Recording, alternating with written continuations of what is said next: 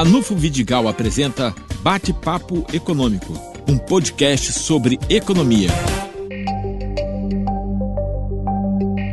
Na Câmara de Vereadores está tramitando o projeto da Lei Orçamentária para 2021 da cidade de Campos, o que nos permite ver qual vai ser a dotação orçamentária, o poder de gasto do prefeito no seu primeiro ano de mandato. Pois bem, o total chega a 1,7 bilhão de reais.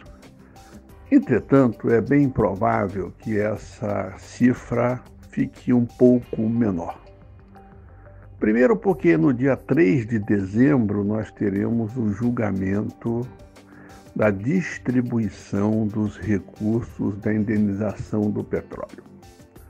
E isso pode tirar recursos de todas as cidades do norte fluminense relativos ao petróleo.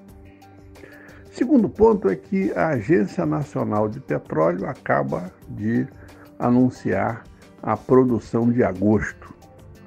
E a produção que interessa ao norte fluminense, que são os campos do pós-sal, simplesmente estão desabando.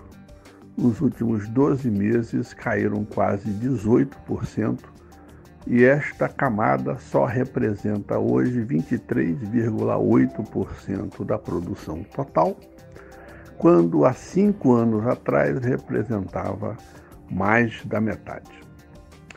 Além disso, nós temos na conjuntura a eleição americana e o presidente Donald Trump com a Covid-19, mexendo nas cotações internacionais do petróleo. Portanto, esse número deve mudar e a restrição efetiva do próximo prefeito será menor.